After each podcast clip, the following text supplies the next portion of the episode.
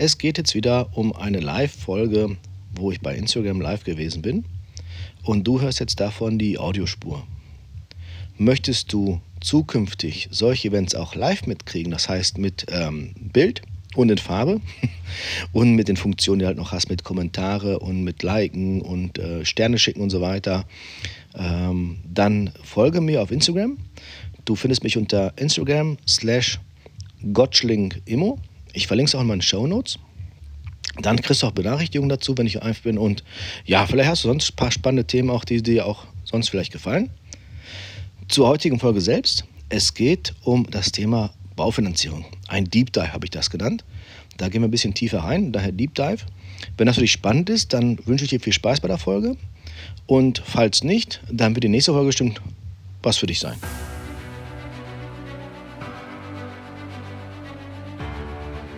Herzlich willkommen beim Irgendwas mit Immobilien Podcast. Dein Podcast zum Thema Immobilien und Investments.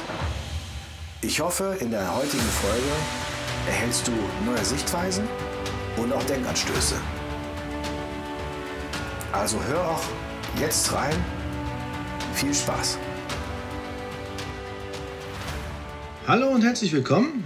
Ich glaube, wir müssten schon live sein. Das sieht so aus. Die Anzeige sieht so als wenn ich live wäre. Ja, herzlich willkommen. Ich habe es ja gerade schon im Titel geschrieben. Immobilienfinanzierung Deep Dive habe ich das genannt. Worum geht's? Immobilienfinanzierung. Warum Deep Dive? Wir hatten ähm, QAs, FAQs, diverse Fragen, diverse Rückfragen und Rückfragen zu Rückfragen. Und ähm, die zwei Haupt- oder die zwei Kernthemen, die immer wieder kommen, das sind genau die Punkte, hatten wir letztens auch in äh, Live gehabt. Ich glaube, am Freitag war das. Die zwei meistgestellten Fragen sind einmal das Thema Immobilienfinanzierung und Immobilienankauf. Wir hatten dazu schon ein Live gemacht, ähm, hatte ich aus dem Auto genommen, ich glaube am Freitag. Ähm, da kannst du mal gerne reinschauen. Aber es gibt dazu noch weitere Fragen. Das heißt also, ihr habt anscheinend noch ähm, Gesprächsbedarf, Rückfragen, äh, Unklarheiten. Äh, und deswegen habe ich es einfach ähm, Deep Dive genannt, dass wir einfach nochmal äh, dazu ein bisschen tiefer reingehen, als wir das fürs Herz gemacht haben. Ähm, ich habe dazu auch zwei, drei Notizen gemacht, deswegen ich nicht, hier steht mein Notebook, äh, wenn ich hier drauf gucke. Ich habe noch was Cooles noch äh, schon mal vorbereitet. Das schon mal so als, ähm, als Vorbereitung oder Vorwarnung. Also, ich habe Punkt 1 aufgeschrieben beim Thema bei Finanzierung. Du musst, vielen Dank für die Herzen, schick mir noch mehr. Cool, danke, danke. Ähm, also, erste Thema, was du immer brauchst, ist Objekt finden. Du musst ein Objekt haben, sonst brauchst du keine Finanzierung. Also von daher ist das ganz klar. Äh, du musst Objekte akquirieren können, du musst Objekte am Markt ähm, erreichen. Die Objekte müssen nicht ähm, catchen, du musst die, den Zuschlag kriegen.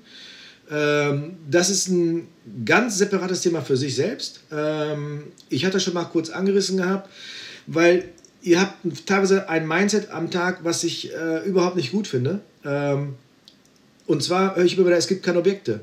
Das stimmt nicht. Das, das ist dein Glaubenssatz. Ähm, und der ist komplett falsch. Ähm, würde ich, oder an dem Markt so dran zu gehen, ist absolut fehl am Platz, weil das zum einen nicht zutrifft. Ähm, zum anderen, du reduzierst damit deine eigenen Möglichkeiten. Und Glaubenssatz, ersetze den Wort Glaubenssatz durch Vorurteil. Mehr ist es nicht du glaubst selber nicht daran und findest quasi schon darin eine Ausrede oder eine Begründung, warum du nicht akquirierst, keinen Zuschlag kriegst, nicht kaufst. Vielen Dank für den ganzen Herz. Macht ihr super. Gib mir ruhig noch mehr. Finde ich, find ich cool. Finde ich mega. Ähm, und um das doch mal kurz ähm, konkret zu überlegen, also wie gesagt, es gibt mehr als genug Objekte am Markt und die werden auch gehandelt mehr als genug am Markt. Und ich habe schon im letzten Video gesagt, es werden sogar mehr gehandelt als letztes Jahr. Das habe ich jetzt auch nochmal im Grundstücksmarktbericht nachgeschlagen hier. Habe ich gerade offen vor mir. Und zwar bin ich den Grundstücksmarktbericht jetzt in dem Fall für die Stadt Essen, weil ich in Essen tätig bin. Das ist mein, meine Kernregion. Das ist ähm, da, wo ich mein Unternehmen habe, wo ich die meisten Immobilien auch äh, selber habe. Ich habe in anderen Städten auch, aber die meisten habe ich in Immobilien in Essen.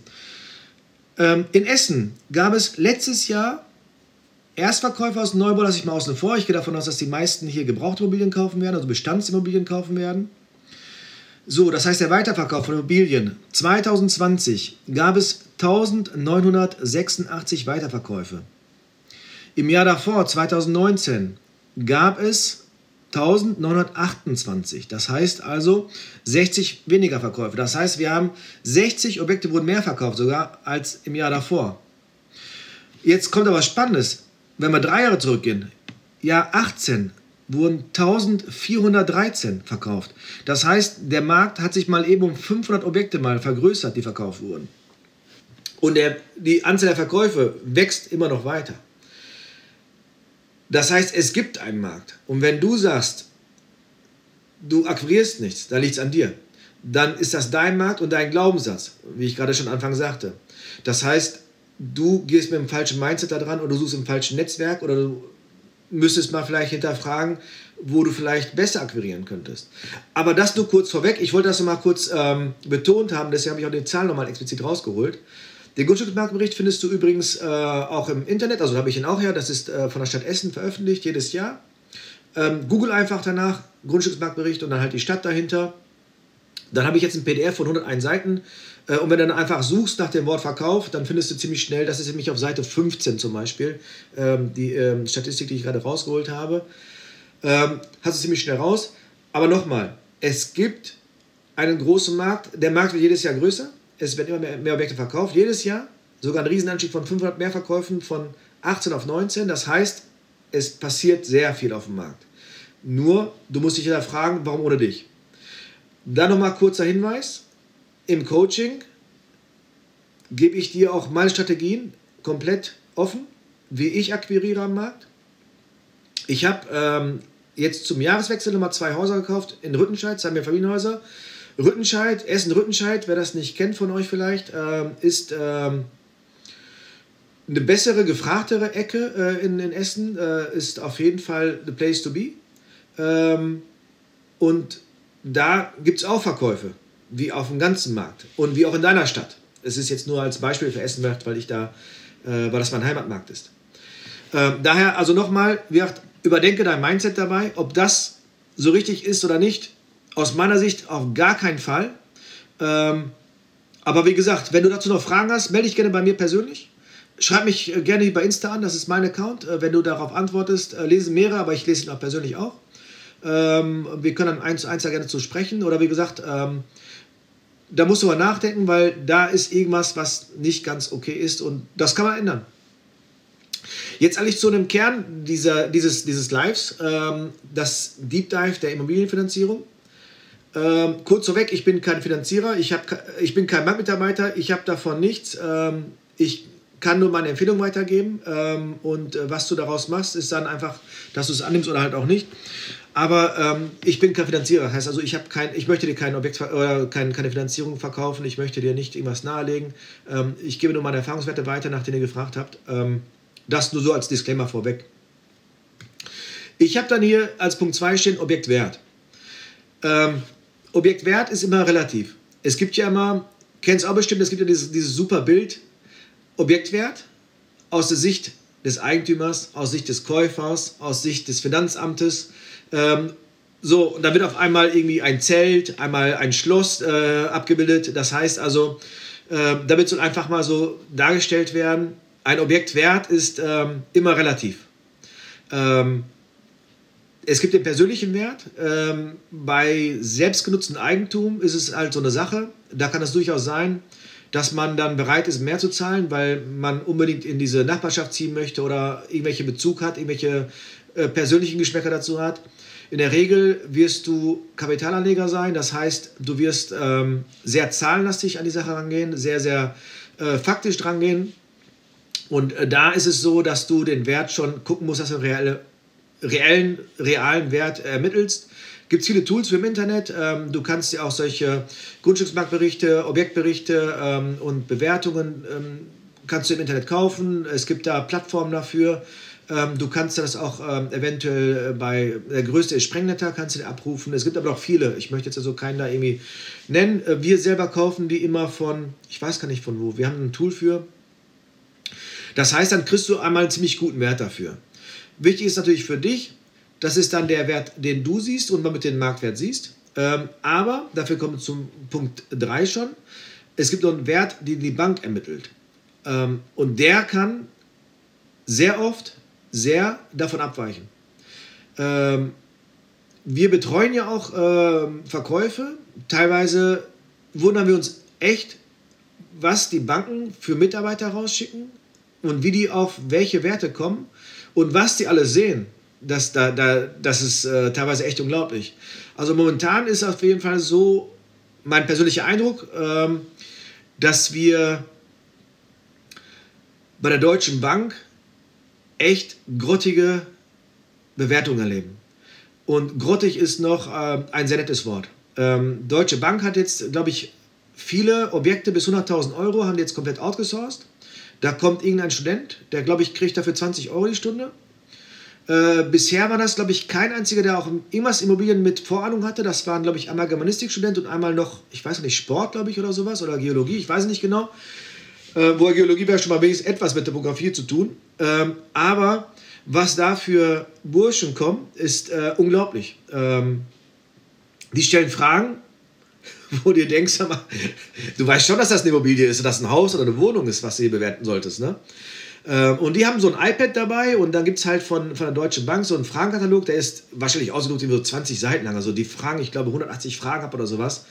Ähm, so, im Prinzip werden dafür nur bezahlt, dass die halt vor Ort mit dir rausgehen und diese Checkliste mit den 180 Punkten einmal am iPad durchgehen, einmal die Häkchen machen und dann gehen die wieder. Und wir haben jetzt vor kurzem, oder vor kurzem, das ist schon ein halbes Jahr her, ähm, in der Essener Innenstadt hatten wir eine Wohnung, 65 Quadrat oder sowas war die groß. Ähm, war auch starke Nachfrage da. Ich meine, ist momentan ja immer so, wenn ein Objekt irgendwie einigermaßen passt, dann hast du immer sehr, sehr viele Nachfragende. Und ähm, wir hatten verschiedene Gebote von verschiedenen Interessenten, die auch mehrere bei der Deutschen Bank waren. Und es kamen auch verschiedene Mitarbeiter von der Deutschen Bank, also Mitarbeiter in Anführungsstrichen, das sind ja irgendwelche Freelancer, die halt auf Stundenbasis dort arbeiten. Und ähm, es ist so, dass die auch zu, natürlich zu ganz anderen Ergebnissen kamen. Und wir hatten die Wohnung eingewertet für, ich glaube, lass mich nicht lügen, irgendwas um die 90.000 war die eingewertet. Ähm, der extremste nach unten kam auf einen Wert, glaube ich, von 58.000. Und ähm, der höchste kam, glaube ich, auf 104.000 oder sowas. Und das ist, daran siehst du also einfach einmal, dass man nur vielleicht nur begreift, dass du einfach äh, vielleicht überlegst, ob man mit der richtigen Bank spricht. Ähm, momentan, wie gesagt, Deutsche Bank ist, ist echt ein also wenn wir ein Objekt verkaufen ähm, und äh, dann fragen wir auch schon, bei welcher Bank finanziert werden soll. Wenn wir hören, dass die Deutsche Bank dabei ist, sagen wir auch schon, frag besser eine zweite Bank an, weil mit denen kann es Sachen geben, die man nicht nachvollziehen kann und äh, die man auch nicht versteht. Ähm, aber wenn du nur ein Pferd äh, im, im, Stall hast, dann hast du halt schlechte Karten, wenn das äh, Pferd tot ist. Ne? Das kannst du nicht reiten. Äh, und daher empfehlen wir immer bei Deutsche Bank immer vorsichtig zu sein und besser schon mal eine zweite Bank anzufragen. Ähm, und in der Regel kriegst du übrigens auch bei einer Fremdbank auch bessere Konditionen. Das ist auch mal witzig. Aber eine Fremdbank äh, finanziert in der Regel günstiger als die Hausbank. Ich glaube, das liegt daran, weil du schon Kunde bist und für Neukunden gibt es ja immer einen Bonus, gibt es einen Rabatt. Wenn du Neukunde bist, dann, dann bist du ja immer begehrter als äh, Bestandskunde. Äh, und deswegen kriegst du halt da, ähm, glaube ich, immer andere Konditionen. Aber wie gesagt, wir raten auf jeden Fall, wenn du bei Deutsche Bank jemand anfragt, immer noch eine zweite Bank sofort mit anzufragen. Weil wenn du dann zwei Wochen wartest, bis ein Termin stattfindet und dann kriegst du halt dann noch eine Woche später diesen Bericht und dann kommt halt irgend so lächerlicher Betrag raus. Äh, und das ist dann dein Höchstbietender, auf den du jetzt gewartet hast, drei Wochen lang oder vier Wochen. Äh, und das löst sich alles dann in Luft auf, dann hast du halt ähm, ganz schlechte Karten. Also von daher immer gucken, mit welcher Bank du arbeitest und eventuell überlegen, ob man nicht äh, eine zweite Bank noch mit irgendwie ins, ins Rennen schickt oder so. Erst recht, wenn es eine deutsche ist. Äh, auch da, ach so, wir hatten noch, noch eine andere Sache, das kann ich auch mal vielleicht kurz anreißen, wenn euch das interessiert. Ich sehe gerade, Kommentare sind schon da. Ähm, zum optimalen Kaufpreis können wir was machen. Komme ich gleich nochmal darauf, auf jeden Fall. Kaufpreis ist natürlich auch ein Thema für sich, ähm, aber auch sehr komplex. Ähm, optimaler Kaufpreis. Äh, da könnte man bestimmt auch so eine Serie zu machen. Also Kaufpreis und optimal, das sind zwei Sachen, äh, die in der Kombination ist schwierig. Ähm, ja, wir hatten noch eine zweite Sache, auch mit der Deutschen Bank mal wieder. Wir Deutsche Bank momentan, man glaubt oder man hat das Gefühl, die wollen gar nicht finanzieren. Die, die wollen das Geschäft irgendwie, die müssen es machen, weil der Forscher das möchte, aber die Mitarbeiter sollen es doch nicht machen oder so, keine Ahnung. Ähm, echt äh, zu Mäusemelken momentan mit denen. Äh, wir hatten ein Objekt gehabt, das war ein Mehrfamilienhaus, äh, auch in Essen, äh, mit einem Anbau. Im Anbau ist eine Gewerbefläche drin. Und in dieser Gewerbefläche ähm, hat der irgendwelche Bausubstanzrisse gesehen, wohlgemerkt ein Anbau, eine Halle mit einem Flachdach drauf, also da das, das sind vier äh, Mauern stehen da nur mit einem Dach drauf, das war's. Ähm, und der hat dann irgendwelche krassen Bergbauschäden mit irgendwie 10 cm Spalten gesehen ähm, und ähm, die gibt es natürlich nicht. Also wir haben das Objekt ja vorher gesehen, das ist äh, von einem Kunden von uns ähm, und äh, wir haben es an anderen Kunden verkauft. Ähm, wir kannten das Objekt also aus der Betreuung äh, durch die eigene Hausverwaltung. Das Objekt stand vorher, das steht immer noch. Da sind auch keine 10 cm großen Risse drin. Ähm, also 10 cm im Abstand, nicht in der Länge. Ne? Ähm, befreundeter Architekt von mir sagt immer, Risse, wo du die Hand reinstecken kannst, ab da musst du aufpassen. Das ist dann immer schwierig für die Substanz und das ist schwierig auch für ähm, die Stabilität und für die Statik. Und er hat davon welche gesehen, die 10 cm sind. Also das heißt, da kannst du locker eine Faust durchstecken. Aber er hat die gab es nicht. Und der Witz ist aber dabei, wenn einmal sowas Aktenkundig ist bei denen, das war auch einer übrigens, der kam so aus Dresden nach Essen dafür, für, für diese Bewertung. Also, wie gesagt, Deutsche Bank ist einfach ähm, Thema für sich. Ähm, Fakt ist, es war immer bei den Akten drin und du kamst ja nicht mehr aus der Nummer raus. Jetzt wollte der Kunde unbedingt bei Deutsche Bank finanzieren, weil er hat seine anderen Finanzierungen auch da gehabt. Der hat da irgendwie so ein Sammeldepot und weiß nicht was. Er wollte unbedingt da bleiben. Wir haben gesagt, wechsel die Bank. Äh, beziehungsweise auch nur für dieses Projekt, aber die finanzierende Bank, äh, wollte er nicht. Ähm, und Fakt war, ich glaube, wir mussten vier Monate, glaube ich, auch hinauszögern mit dem, mit dem ähm, bis zur Beurkundung oder bis zum Verkauf. Äh, wir mussten noch von der RAG, das ist, das ist die Ruhrkohle AG oder ehemalige Ruhrkohle AG, die hat die äh, ganzen ähm, Langzeitschäden ähm, von den ganzen Bergbau. Wir mussten von denen ein Gutachten erstellen lassen, wo drin steht, dass also unter diesem Objekt der Boden hart genug ist und dass es irgendwelche Probebohrungen schon gab, die im Umkreis waren, musste von Ergebnis haben. Das war so ein Riesenakt. Ne? Und da gab es halt nichts. Und das Schlimme ist halt einfach nur, wenn es einmal den, in der Akte steht, du hast auch gesagt, komm ein zweites Mal raus oder zeig mir das. Äh, und natürlich alles Datenschutz, das dürfte nicht und können nicht sagen, das ist so und äh, ne, also echt ein Graus. Ähm, aber irgendwie bin ich jetzt ähm, im Bashing von der Deutschen Bank gelandet, äh, wo ich gar nicht hin wollte. Fakt ist, überleg dir eventuell, ob du nicht mit einer zweiten Bank arbeiten solltest, weil es gibt den Wert, da komme ich ja zurück zum Punkt 3, Beleihungswert. Beleihungswert für die Bank ist also einmal der Wert, den die Bank ermittelt. Das ist nicht unbedingt der Wert, den du hast und schon gar nicht der Wert, den der Verkäufer hat. Und äh, wir erleben es oft, dass dann auf einmal ein Gap entsteht. Und das muss durch EK, also durch Eigenkapital, gestopft werden oder durch andere Sicherheiten. Du kannst ja noch vielleicht Immobilien haben, die äh, im Grundbuch schon mal irgendwie frei haben oder so. Da kannst du auch noch drauf gehen. Aber du hast oft das Problem, dass die Bank ähm, anders bewertet als du. Äh, die Banken sind halt von Hause aus auch ängstlich, das heißt, sie sind sehr defensiv. Die werden also auch Abschläge machen. Die werden also im schlimmsten Fall das Objekt maximal da sehen, wo du siehst, würden eventuell noch Abschläge machen, Sicherheitseinbehalte. Das heißt, sprich unbedingt auch mit deiner Bank, wo das Objekt bewertet, damit du auch den Preis in die Finanzierung reinkriegst, weil die Bank rechnet mit dem Betrag weiter ab der Stelle. Ne? Äh, das heißt, wenn dann 100 Euro oder 100.000 Euro fehlen, dann hast du das Gap einfach, was du erstmal füllen musst, ähm, egal ob es da ist oder nicht, ähm, weil die Bank hat den dann mal fixiert und da geht die in der Regel auch nicht mehr von weg. Sie mit den zwei Beispielen, die ich gerade genannt hatte. Daher ja, stelle sicher, dass deine Bank auch dann mit dir den Betrag ermittelt, äh, mit dem du auch leben kannst und mit dem du auch ähm, ja, auskommst. Dann Kommen wir zu Punkt 4, das Eigenkapital. Ähm, du wirst in der Regel EK einschießen müssen. Äh, allerdings gibt es ja auch viele Gestaltungsmöglichkeiten. Du kannst, da habe ich auch schon ein paar äh, Folgen zu gemacht. Äh, Im letzten, vorletzten Live-Folge gibt es dazu einen Beitrag. Ich habe dazu auch eine Podcast-Folge gemacht. Ich glaube, wie finanziere ich zu 110 Prozent? Ich habe dir doch meine eigene persönliche äh, Art, wie ich finanziere, die auch erklärt. Ich glaube, die Folge geht, glaube ich, 16, 17, 18 Minuten oder so, also auch ausführlich erklärt. Ähm, vom Grundsatz her ist das Ganze so: Du hast einen Betrag X, den die Bank dir das Objekt für die Bank wert ist. Jetzt möchtest du was finanzieren. Die Bank möchte von der Sicherheit haben. Die hat natürlich, klar, die geht ins Grundbuch rein, das heißt, die kriegt dann ähm, den Zugriff auf die Immobilie. Aber auch da macht die Abschläge dabei. Ähm, in der Regel hat sich so eingebürgert, 10% EK musst du in der Regel einschießen. Das ist so ungefähr so ein, so, so ein grober Wert. Der kann variieren, den kannst du auch verhandeln, vielleicht nicht beim ersten Deal, aber in der Regel beim zweiten, dritten, vierten Kauf auf jeden Fall. Wenn du so ein Standing bei der Bank hast, wenn die Bank erstmal so einen Verlauf von dir hat, wenn die sieht, du hast schon mehrere Kredite mit abgerufen, du hast regelmäßig bezahlt, es gab keinen Lastschriftruf, äh, alle Zahlungen kommen pünktlich, du erfüllst alle Unterlagen, werden eingereicht. Also wenn die sieht, dass dein Verlauf gut ist, dann kannst du auch darüber sprechen. Sehr guter Hinweis auf jeden Fall, das, was ich immer mache, ist, ich hinterlege einen gewissen Betrag, ähm, Meistens sind das jetzt 10%, kommt nicht immer hin, je nachdem. Also es ist mal mehr, mal weniger.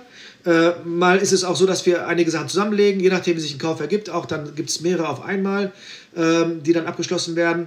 Aber in der Regel ist so 10% ähm, hinterlege ich bei der Bank meistens, aber nicht durch das Einschießen als Geld.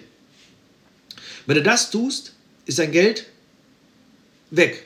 Es ist nicht verbrannt. Das Geld kriegst du aber erst wieder, wenn du verkaufst das, dieses Kapital, diese 10%, die du einschießt, die kriegst du erst dann wieder raus, wenn das Objekt verkaufen wirst. Vorher nicht. Und der zweite Nachteil ist bei diesem, ähm, bei diesem Weg das Finanzamt. Oder was heißt das Finanzamt? Also das heißt, du kannst ja bei, bei der Steuererklärung V&V-Anlage hast du die Möglichkeit, alle Ausgaben ähm, bei Kapitalanlagen zu 100% geltend zu machen. Auch den Zins. Und du verzinst oder deine Zinsen sind entsprechend nur auf 90 Prozent des ähm, Betrages. Das heißt also, ähm, du verschenkst ja nicht Geld, aber wenn du, wenn die Bank dir zum Beispiel 110 Prozent auf dem Papier finanziert, kannst du auch die Zinsen für diesen Betrag auch komplett geltend machen. Ähm, diese Option kannst du damit halt nicht mehr ausführen. Die ist halt weg.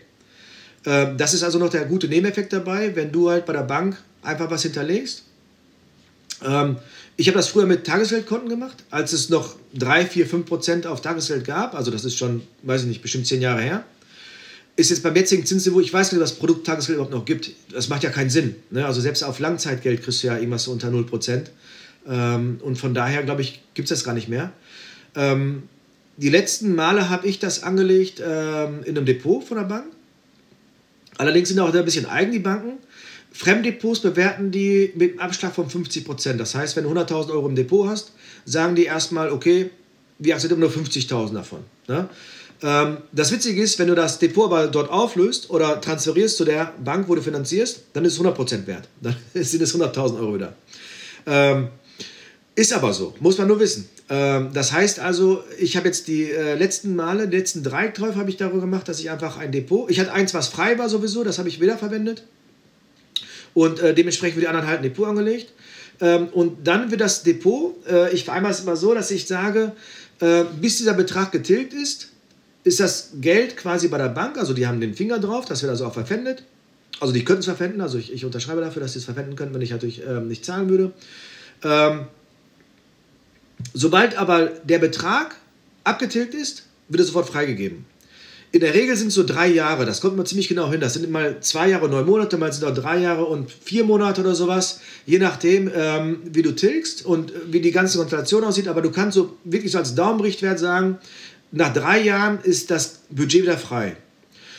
Das hat für dich wieder den zweiten charmanten Vorteil, neben der Steuer, das heißt also, dass du jetzt 110% an Zins abschreiben kannst.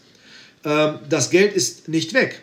Nach drei Jahren hast du es frei und kannst es wieder reinvestieren Du kannst es in den nächsten Immobilienfinanzierung mit reinschießen. Du, also es ist deins. Du kannst auch das Depot auflösen. Ähm, wenn du vielleicht auch ein bisschen Glück hast mit den richtigen ähm, Aktien ähm, gehandelt hast oder mit den Aktien-ETFs ähm, eventuell im Depot hattest. Bei mir sind alle auch noch positiv dabei. Also das heißt, in der Regel erwirtschaften die das auch noch dabei. Ist jetzt natürlich keine Garantie. Muss natürlich halt äh, da auch äh, das Richtige nehmen.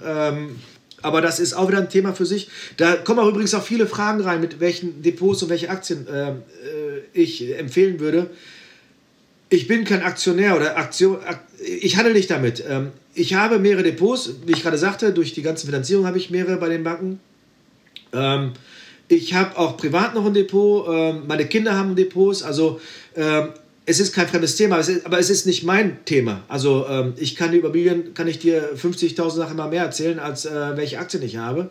Ähm, aber wenn der für euch so spannend ist, dann schreibt mir gerne einen Kommentar rein und dann kann ich gerne mal ähm, auch dazu sagen, was ich da gekauft habe und warum. Ähm, weil das Witzige ist dabei, ich habe letztens noch mit einem Kumpel zusammengesessen, habe ich auch mit ihm besprochen, weil er jetzt auch Nachwuchs gekriegt hatte ähm, und hat auch überlegt gehabt, so ein Depot anzulegen. Ähm, bei mir sind alle Positionen zu der Zeit alle positiv gewesen. Ähm, egal, ob es ein Depot oder ob es welche ähm, Aktien waren, die ich jetzt erst seit kurzem hatte oder auch schon eben seit mehreren Jahren. Äh, ich hatte keinen einzigen Negativen dabei. Äh, was aber eigentlich auch Glück sein kann. Also das ist nicht mein Hobby, es ist nicht mein, ich bin kein Daytrader oder sowas. Ähm, also es ist, es ist nicht meine Kernkompetenz, gewiss nicht. Ich beschäftige mich da so damit nicht wirklich groß. Ähm, also von daher, guck, dass du auf jeden Fall das EK schonst, weil Cash ist King. Die einzigen, die ich kenne, die jemals Schwierigkeiten hatten, oder Kunden von uns jemals Schwierigkeiten, waren die, die auf einmal Probleme hatten mit Liquidität. Das ist das Einzige, was dich eventuell später irgendwie in Schwierigkeiten bringen kann. Wenn das Objekt ordentlich vorher ähm, besichtigt hast, vielleicht einen Fachmann mitnimmst, je nachdem, wie deine Kernakquise ist oder wie deine Kompetenz ist, in, in, nimmst du einen Architekten vielleicht mit, Bausachverständigen oder ähnliches dabei. Es gibt ja genug Leute, die solche Dienstleistungen anbieten, übrigens auch wir.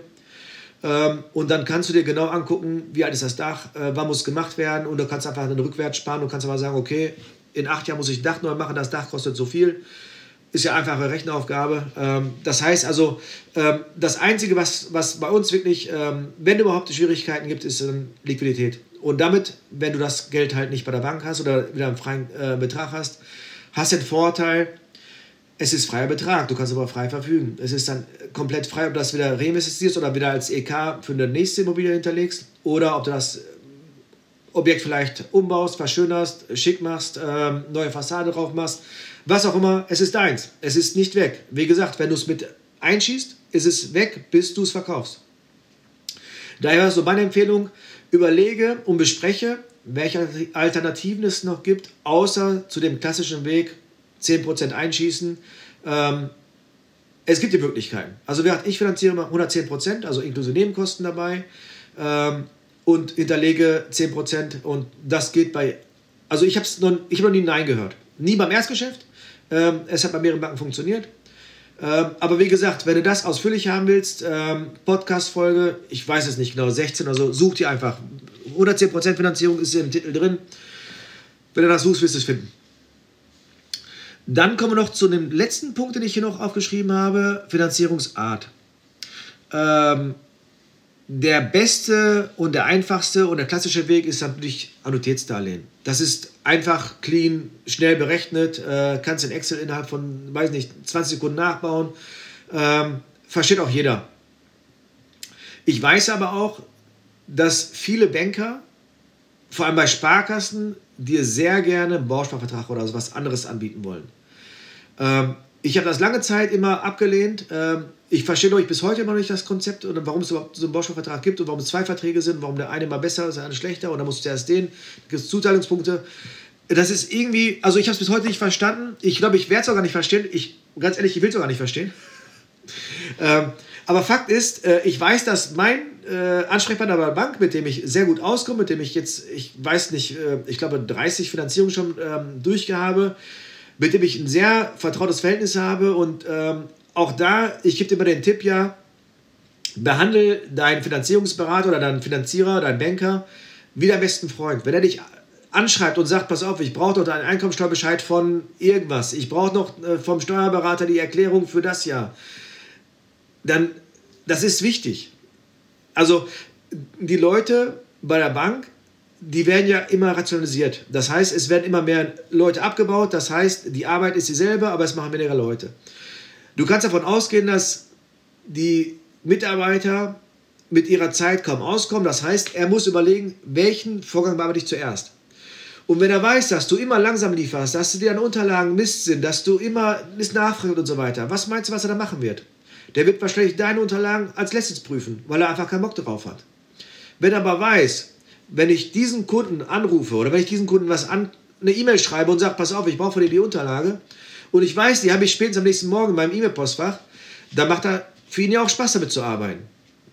Und äh, der freut sich auch jedes Mal, auch wenn ich da bin, wenn du so einen Finanzierungsvertrag unterschreibst, der sagt auch, es gibt teilweise Leute, ich meine, es ist umfangreich, muss man sagen. Da muss ja irgendwie gefühlte 20 Unterschriften leisten und du musst noch hier Bildungsbelehrung da und dann die Abtretung und dann die Grundschuld und dann das. Ähm, und ähm, gar keine Frage. Aber er sagt, es gibt sogar teilweise Leute, die brauchen für diesen Termin dreieinhalb Stunden, die lassen sich alles erklären, alles vorlesen und wie auch immer. Ähm, alles auch richtig, alles hat ein gutes Recht. Wenn du es aber das zehnte Mal machst, dann kannst du einfach sagen, zeig mir, wo die Kreuze sind, ich unterschreibe und ich gehe wieder. Äh, und dann bist du nach fünf Minuten raus. Und der freut sich auch darüber. Aber Fakt ist, liefer ihm alles zeitnah und so schnell du es kannst, damit er gerne mit dir zusammenarbeitet. Weil einige Sachen, vielleicht auch viele Sachen, hängen auch von seinem Wohlwollen ab. Zum einen die Geschwindigkeit. Du wirst irgendwann, wirst du, das wirst du auch merken, du wirst teilweise braucht man sehr schnelle Finanzierungszusagen. Und ich meine jetzt nicht die weichen Zusagen, wo dann steht, ja, wir finanzieren Herr Mustermann so und so viel Euro unter Vorbehalt der Prüfung und sowas. Das ist, das ist meistens nicht mal das Papier wert, wo es draufsteht. Ähm, richtige, qualifizierte Finanzierungszusagen, wo da wirklich drinsteht, für das Objekt, für den Betrag finanzieren wir das. Unterschrift und teilweise auch vom Vorstand, je nachdem, welche, welche Höhe das ist, welche Bank das ist, muss dann entweder Filialleitung oder Vorstand unterschreiben. Äh, wenn du sowas haben willst und das am selben Tag vielleicht noch, also dann musst du auf jeden Fall, wie ich immer sage, sein bester Freund sein oder ihn so behandeln, als wenn du sein bester Freund wärst. Weil nur dann hat er Bock darauf, sich dafür einzusetzen, das alles zu machen äh, und ähm, ja, für dich einzusetzen, letztendlich. Ähm, und da kommen wir auch zu dem Punkt Baufinanzierungen. Ich verstehe es bis heute nicht. Ich glaube, ich habe, ich weiß gar nicht, 8, 9, 10 Baufinanzierungs- oder Baustoffverträge, weil ich weiß, dass er da Stückzahlen für braucht und auch besser provisioniert wird. Mir persönlich ist es ziemlich leicht, das sind Kapitalanlagen, das heißt also, ich kann den Zins eh abschreiben, zu 100 Prozent. Ähm, und wenn ich Ihnen einen Gefallen tun kann, ähm, warum soll er es nicht tun? Also es ist jetzt kein Tipp jetzt für die erste oder für die zweite Immobilie. Aber wenn du 10 Stück schon gekauft hast oder wenn du deine achte kaufst, dann kann es echt egal sein, wie du finanzierst dann ist ja wichtiger, dass du, dann hast du ja den Marktzugang, du hast also die Lösung schon gefunden, wie du an Objekte kommst. Du hast auch dann schon ein rollierendes System erarbeitet und erbaut, ähm, was schon funktioniert. Und dann ist auch viel wichtiger, dass du zum einen Objekte und zum anderen das Geld beschaffst.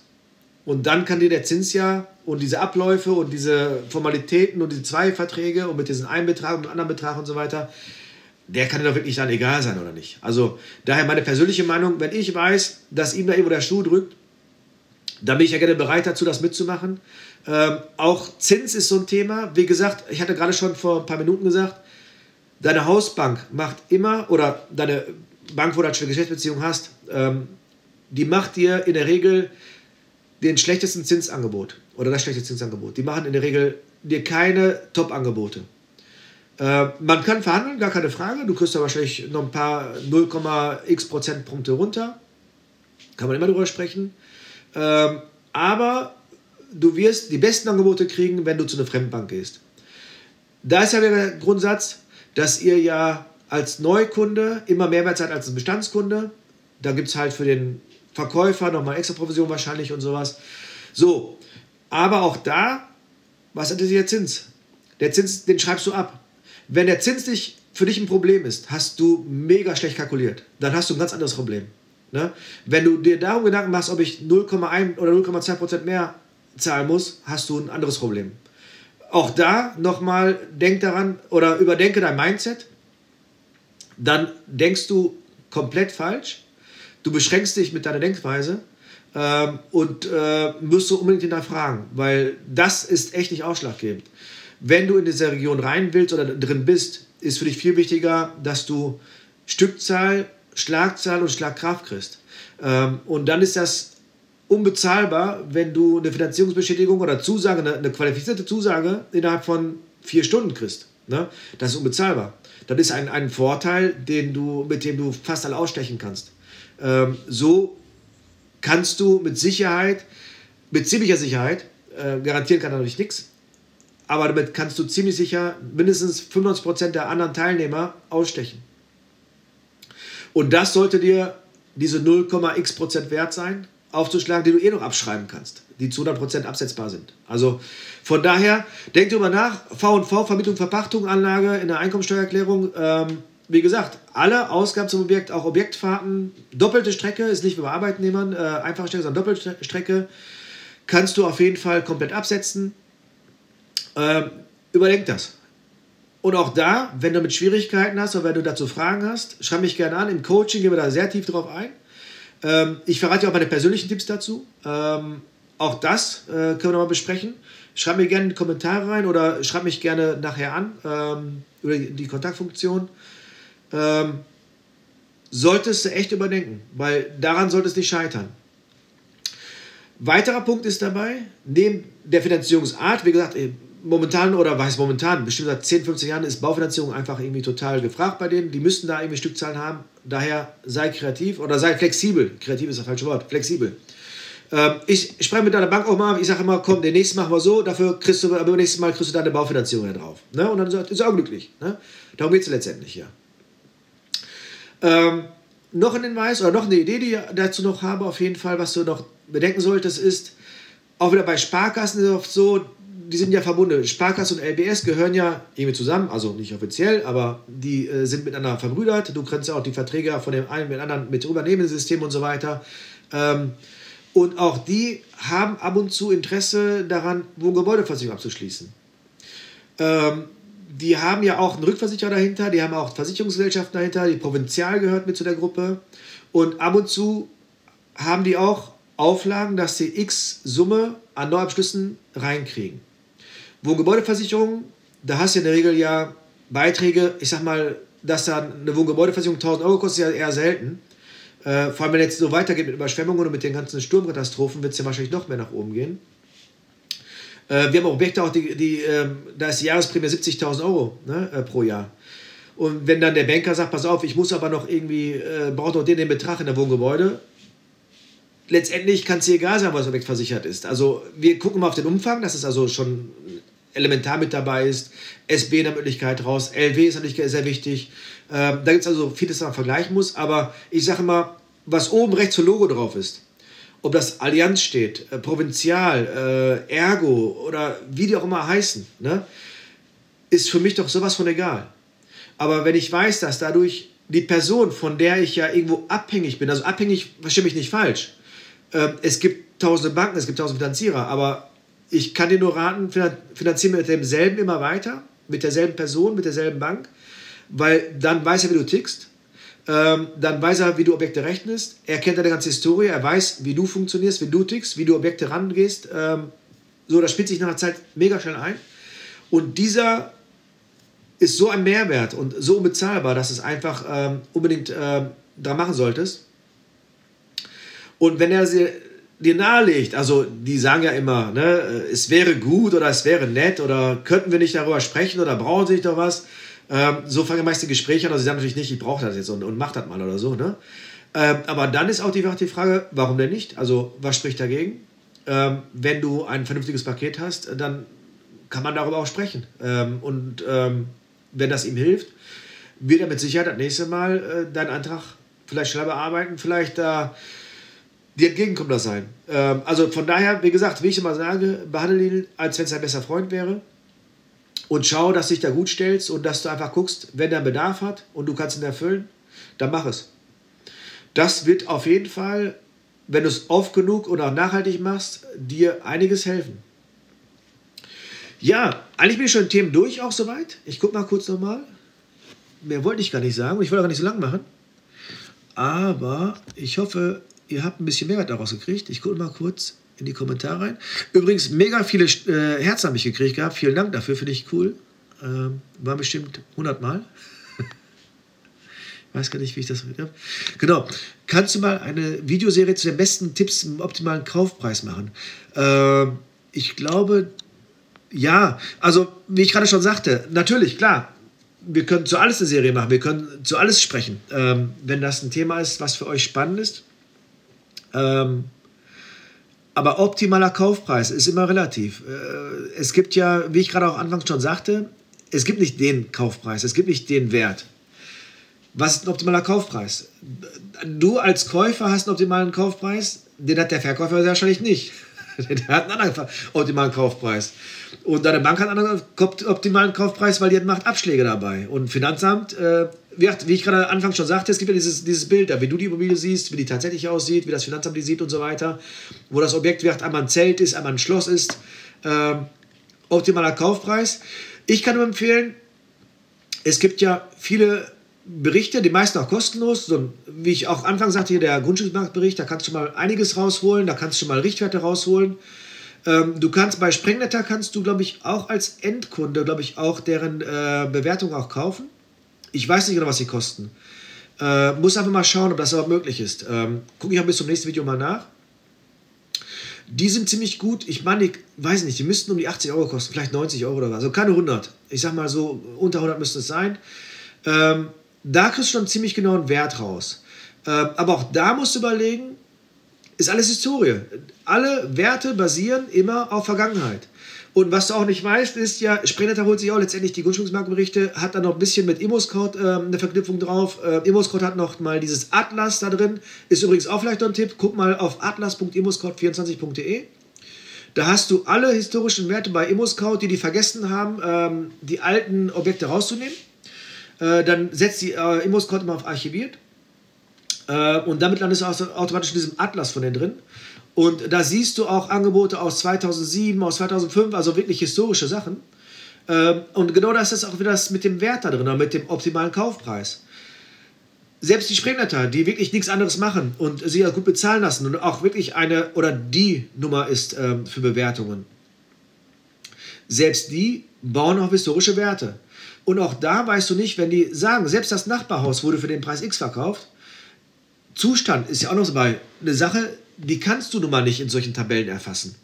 Ich kann sehr gut ein Baujahr, äh, eine Geschossgröße, ich kann sehr gut die ähm, Geschossflächenzahl, ich kann Quadratmeter Wohnfläche, Nutzfläche, äh, Balkone, Terrassen äh, und solche Optionen kann ich durchaus alles erfassen.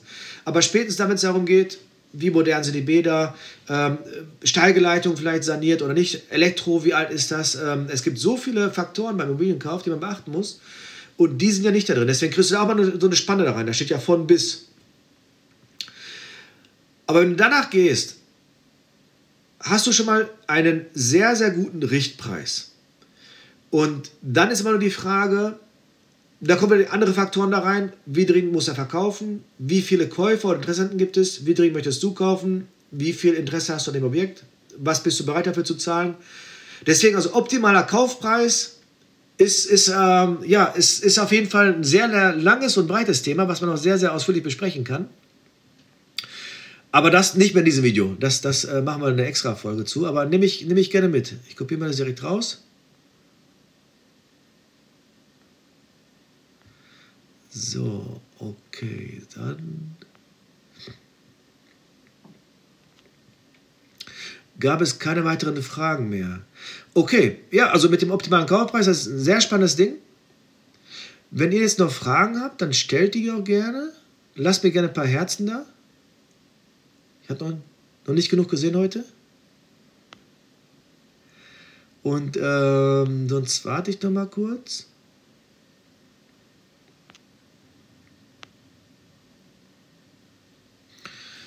Keine Herzen, keine Kommentare. Nein. Gut, dann sind ja alle Fragen beantwortet. Ich mache mir mal Gedanken zu dem optimalen Kaufpreis, wie man da nochmal dran gehen kann, weil das ein Ding für sich ist. Ich wünsche euch einen schönen Abend zu später Stunde. Wir haben ja schon halb zwölf mittlerweile. Da kommen noch ein paar Herzen. Vielen Dank.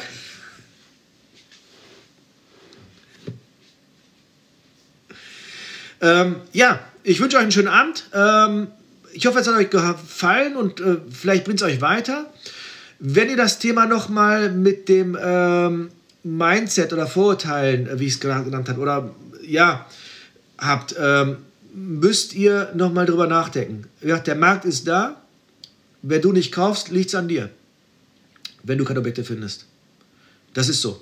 Auch wenn es vielleicht ein bisschen hart anhört und ein bisschen, ein bisschen ähm, ja, zu, zu pushy ist. Aber ich habe dir gerade vorgelesen, die Zahlen. Denkt drüber nach. Ähm, das ist, glaube ich, ein guter Schlusssatz. Ich wünsche euch alles Gute. Bis bald. Ich hoffe, dir hat die heutige Podcast-Folge gefallen. Weitere Hinweise und Links findest du auch unter www.irgendwasmitimmobilien.de. Hast du Fragen? Dann schreib es jetzt in die Kommentare. Wenn dir diese Folge gefallen hat, dann freue ich mich auf eine 5-Sterne-Bewertung von dir. Abonniere den Podcast und hör auch wieder in die nächste Folge rein, wenn es wieder um irgendwas mit Immobilien geht. Dein Christian Gottschling.